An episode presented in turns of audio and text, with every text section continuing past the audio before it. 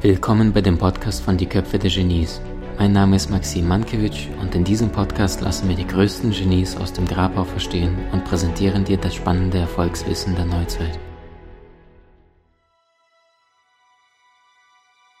Umso mehr freue ich mich, dass du endlich bei uns bist. Detlef, willkommen. Sehr gerne. Wir sind uns persönlich noch nicht begegnet, aber was uns verbindet ist, ich glaube, du warst auch bei Gedankentanken einige Male bei Greater. Ich habe das ja damals genau. geleitet genau. als Studienleiter, da waren wir vier Mitarbeiter, also das, das war eine riesige Zeit. Wir sind beide bei Speakers Excellence, ich glaube, das weißt du alles noch gar nicht. Und ich freue mich umso mehr, dass du hier dir die Zeit nimmst. Detlef, Frage zu Beginn. Du bist wieder zwölf Jahre jung. Mhm. Und du siehst den Detlef die Soest aus dem Jahr 2021. Dein erster Gedanke da würde ich denken, hätte ich so nicht erwartet, ehrlicherweise, weil mit zwölf Jahren, äh, als ich noch zwölf Jahre alt war, hatte ich gerade so meine, meine, meine größte jugendliche Krise, weil meine Mama war ja sehr krank und die hat mich zu dem Zeitpunkt schon nicht mehr erkannt. Das heißt, die hat manchmal, wenn sie so ihre, die war manisch-depressiv und schizophren und äh, wenn sie ihre Schübe hatte, dann hat sie manchmal gesagt, äh, äh wo kommt der Junge her, wer ist der Junge? Den Jungen hat der Teufel geschickt. Oder sie hat mich damals dann, ich war dann in einem, in einem Kinderheim damals und dann wollte sie mich dort besuchen mhm. und stand dann vor mir und die Erzieherin stand neben mir und dann sagte sie zu der Erzieherin, bringen Sie mir meinen Sohn. Das ist nicht mein Sohn. Ja, also das war sozusagen die Situation, als ich zwölf Jahre alt war. Was hat es mit dir gemacht? Ist, wie bitte? Was hat es mit dir gemacht, wenn die eigene Mutter sagt, das ist nicht mein Sohn? Naja, ich habe das, also das hat mich natürlich innerlich getötet. Ja, aber du hast natürlich als junger Mensch, als Jugendlicher dann, ähm, ich sag mal, Überlebensinstinkte, sonst gehst du daran ja kaputt. Ja, wenn du ohne Vater und ohne Mutter im Endeffekt aufwächst, dann brauchst du irgendwelche unterbewussten Werkzeuge, um diese, diese Lebensphase zu überstehen und nicht daran kaputt zu gehen. Mhm.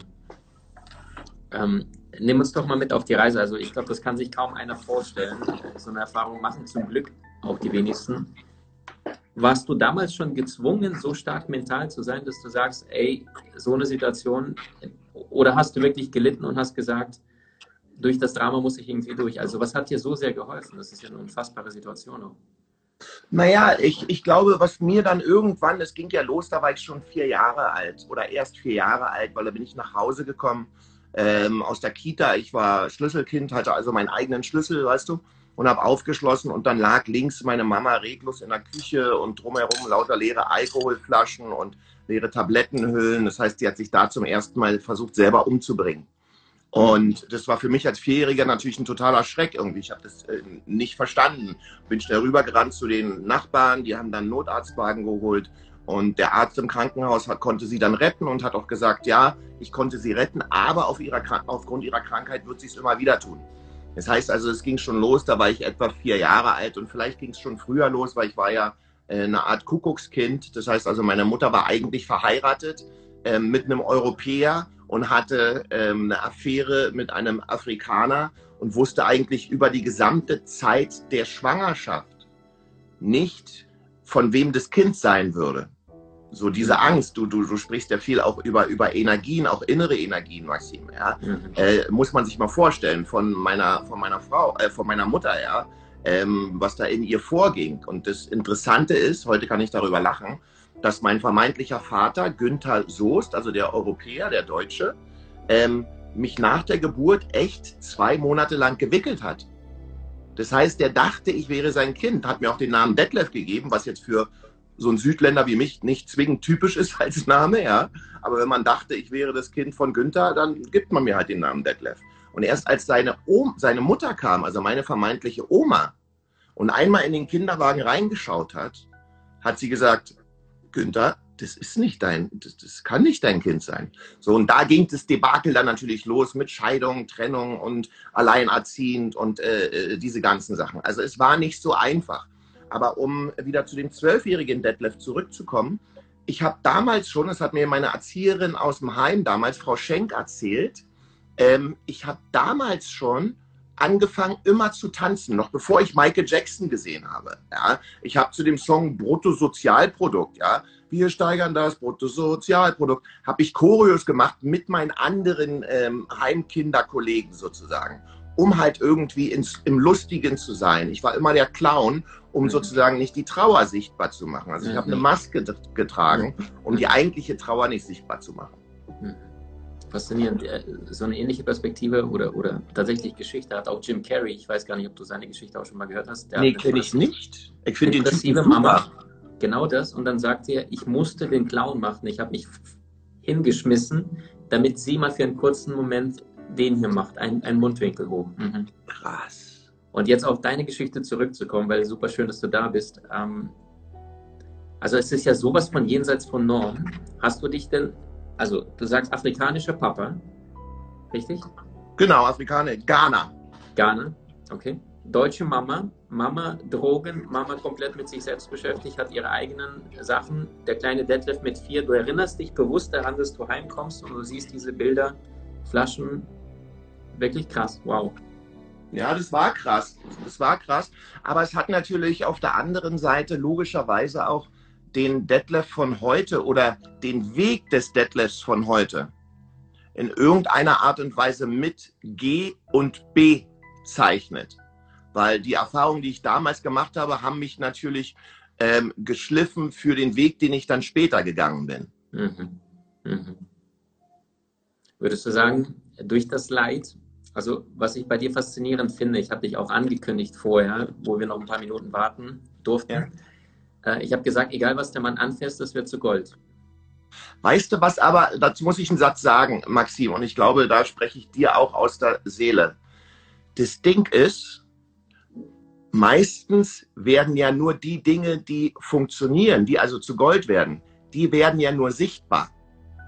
Aber wie oft man Frösche küssen musste, bis dann ein Prinz, also ein positives Erlebnis oder Ergebnis entstanden ist, das ist meistens nicht sichtbar. Das finde ich immer ganz wichtig, ja, dass, dass man nicht denkt, hey, es gibt Leute, bei denen wird alles immer zu Gold, da funktioniert alles. Ich glaube, das sind eher Leute, die so viel machen und auch so viele Fehler machen. Und lieber Gott, ich habe viele Fehler gemacht. Ich mache heutzutage noch viele Fehler und habe Niederlagen und Rückschläge. Aber es gehört dazu, auf dem Weg zum Erfolg. Und das meine ich nicht nur in Bezug auf Karriere oder in Bezug auf finanzielle Freiheit, sondern generell im Leben. Ich glaube, wenn wir bereit sind zu akzeptieren, dass wir unser Leben lang in die Lebenslehre gehen und dass wir da Fehler machen und Rückschläge erleiden, dann lebt sich's leichter.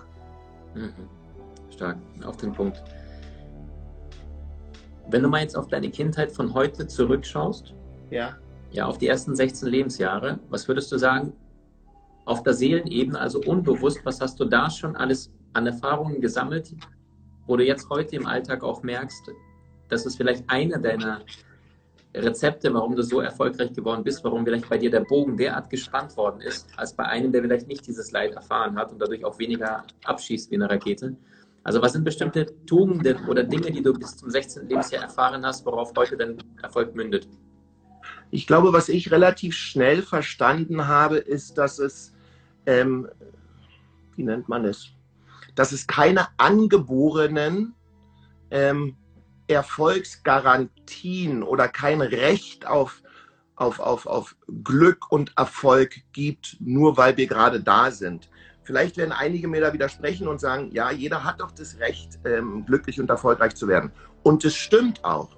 Aber wir müssen halt, äh, so wie in der Schule, wir uns melden, wenn wir was wissen oder was sagen wollen müssen wir uns auch melden und müssen was dafür tun, dass wir erfolgreich und glücklich werden. Und das habe ich relativ viel früh verstanden, dass dir nur relativ wenig geschenkt wird. Es kommt niemand zu dir nach Hause, klopft an die Tür und sagt, hier guck mal Maxim oder guck mal hier Detlef, äh, hier ist deine Kiste mit dem Glück für dein Leben, sondern wir müssen uns das Glück schon holen. Ja? Wir müssen schon rausgehen und sagen, übrigens, hier bin ich und ich hätte gerne drei Portionen Glück und möglichst noch ein paar auf Halde. Mhm.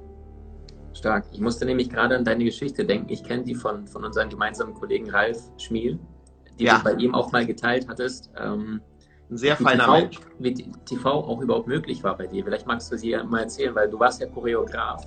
Und dann hast du ja die Chance erjagt, wortwörtlich. Du hast sie bewusst wahrgenommen. Genau, und das Wichtige ist ja, ich erzähle es gleich, das Wichtige ist ja, dass wir, wenn sich uns die Chancen bieten, dann müssen wir bereit sein. Wir müssen vorbereitet sein. Eine Chance bringt uns ja gar nichts, wenn wir nicht ready sind äh, zu liefern. Und die, ähm, die Geschichte ist die, dass ich ja ähm, viele, viele Jahre, zwölf Jahre lang, ähm, Juror und Choreograf bei der Castingshow Popstars war. Popstars war im Jahr 2000 die erste Castingshow in Europa überhaupt. Und daraus sind so Bands entstanden wie No Angels, die ja jetzt gerade wieder auf Platz 1 der Charts waren, mhm. wie Bon Rose, wie Preluders Overground, Broses, äh, Queensberry, also eine ganze Menge Bands. Und wir haben bis vor, ich glaube, acht Jahren haben wir wirklich jedes Jahr eine Popstars-Staffel ähm, gemacht. Und ich habe das sehr geliebt, weil äh, ich liebe, lieb, liebte die Herausforderung, dass wir innerhalb kürzester Zeit aus Laien, aus talentierten jungen Laien, Profis für die Bühne schaffen konnten, mussten und sollten. Das war also immer eine große Herausforderung, aber es war unglaublich toll, die jungen Leute dabei zu begleiten, wie sie gewachsen sind und von Mal zu Mal besser wurden und stärker wurden. So. Und das habe ich zwölf Jahre lang gemacht. Den Job habe ich aber nur bekommen, weil ich vorher schon meine Hausaufgaben gemacht hatte. Das heißt, zu dem Zeitpunkt, wo Popstars nach Deutschland kam und der Sender RTL 2 einen Juroren gesucht hat, äh, einen Choreografen gesucht hat, war ich gerade Choreograf von Sarah Connor, von Janette Biedermann, von Yvonne Katterfeld, äh, viele internationale wie Shaggy, wie Nelly, Melanie Thornton, you name it. So, mhm. das heißt, also ich hatte in Deutschland schon den Ruf, der Soest, äh, der macht einen guten Job, der ist zuverlässig und der macht viele Künstler, der choreografiert viele Künstler.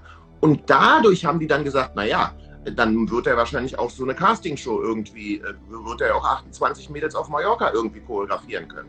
Das heißt, hätte ich diese Reputation nicht vorher schon gehabt, wären die wahrscheinlich nie auf mich gekommen. Und das mhm. meine ich mit diesem, dass wir, dass wir vorbereitet sein sollten. Mhm. Ja, genau das Gleiche war es vor mittlerweile elf Jahren, als ich mit I Make You Sexy beziehungsweise mit Body Change ähm, den gesamten ähm, Abnehmmarkt online revolutioniert habe. Ja, wir haben bis heute zweieinhalb Millionen Menschen in Deutschland, Österreich und in der Schweiz dazu verhelfen können, ähm, äh, den Körper zu bekommen, den sie sich gewünscht haben. So, wenn ich selber da noch 32 Kilo mehr gehabt hätte zu dem Zeitpunkt, wo ich rausgegangen bin und gesagt habe, so wirst du schlank, hätte das Produkt nie funktioniert.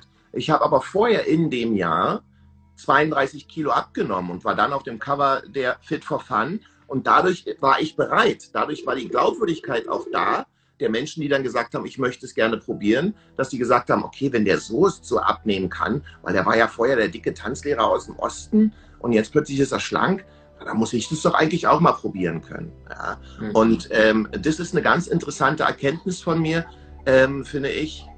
Wir sollten bereit sein für den Erfolg, den wir uns wünschen. Und wenn wir es noch nicht sind, sollten wir uns erst bereit machen, bevor wir danach fragen. Stark, stark. Detlef, jetzt Frage direkt dazu du hast die 36 Kilo mehr, du hast diese Idee, I make you sexy. Ja.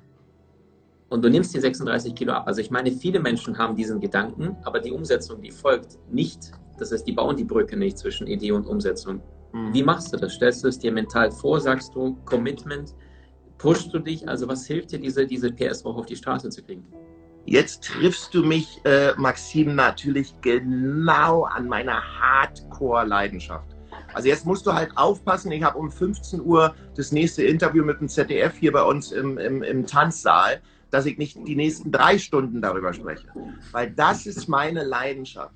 Ähm, vielleicht darf ich vorher in, in so einen Pauschalsatz dazu sagen, ja, in Bezug auf das Erreichen eines Zieles, also auf ich habe ein Ziel, habe den Weg und da ist der Punkt, das Ziel will ich erreichen. Alles, alles, was wir gehen auf dem Weg zum Ziel, wenn wir das Ziel zum Schluss nicht erreichen, war umsonst. Mhm. Und das ist mir relativ früh klar geworden. Mir ist relativ früh klar geworden, wenn du sagst, okay, wir machen das Projekt und jetzt geht's los und dann fängst du an und du läufst den Berg halb hoch und dann wird es anstrengend und schwierig und du zweifelst und du sagst, oh, ich gebe lieber wieder auf.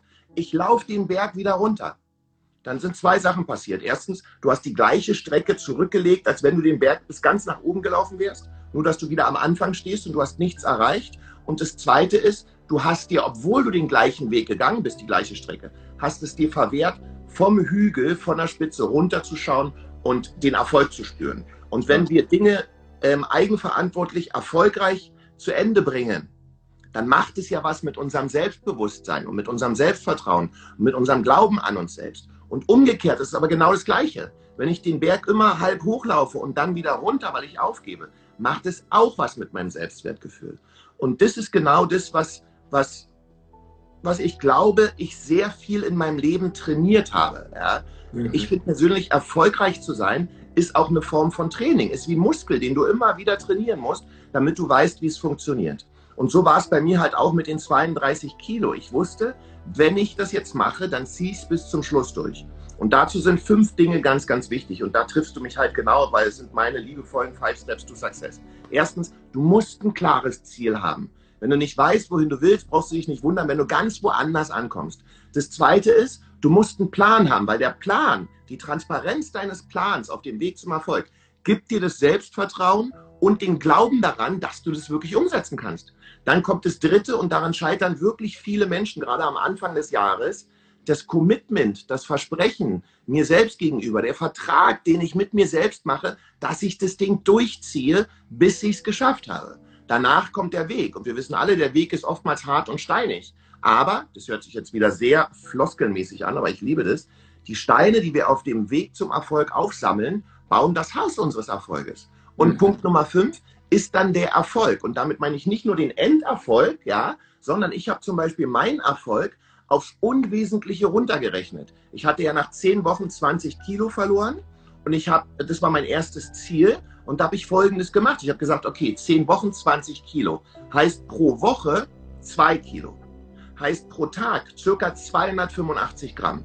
Und dann habe ich mich gefragt, okay, so ist 285 Gramm am Tag, das muss doch eigentlich möglich sein. Das muss doch schaffbar sein. Das heißt, ich habe es auf, aufs Unwesentliche runtergerechnet und dadurch stieg in mir die Zuversicht, dass ich das Ding auch bis zum Schluss durchziehen kann, weißt du? Also das sind für mich so die ganz wichtigen Steps, um egal worum es geht, ob Karriere, ob äh, Geld, ob Beziehung, ob Familie oder ob ich selbst oder Figur. Ich bin der Meinung, in all diesen Bereichen funktionieren diese Five Steps to Success. Sensationell, sensationell. Ich musste gerade an, an Franz von Assisi denken, zu dem, was du gerade zuletzt gesagt hast. Tu erst das Notwendige, dann das Mögliche und plötzlich wird das Unmögliche möglich. Das ist geil. Das ist ja ein lebender Beweis dafür. Du hast Menschen in deinem Umfeld, die dir besonders wichtig sind? So teile den Podcast mit ihnen und wenn du es möchtest, bewerte und abonniere diesen. Wenn du noch schneller deine Meisterschaft erlangen möchtest, so findest du über 20 außergewöhnliche Videokurse in unserer Genieakademie unter maximmankiewicz.com.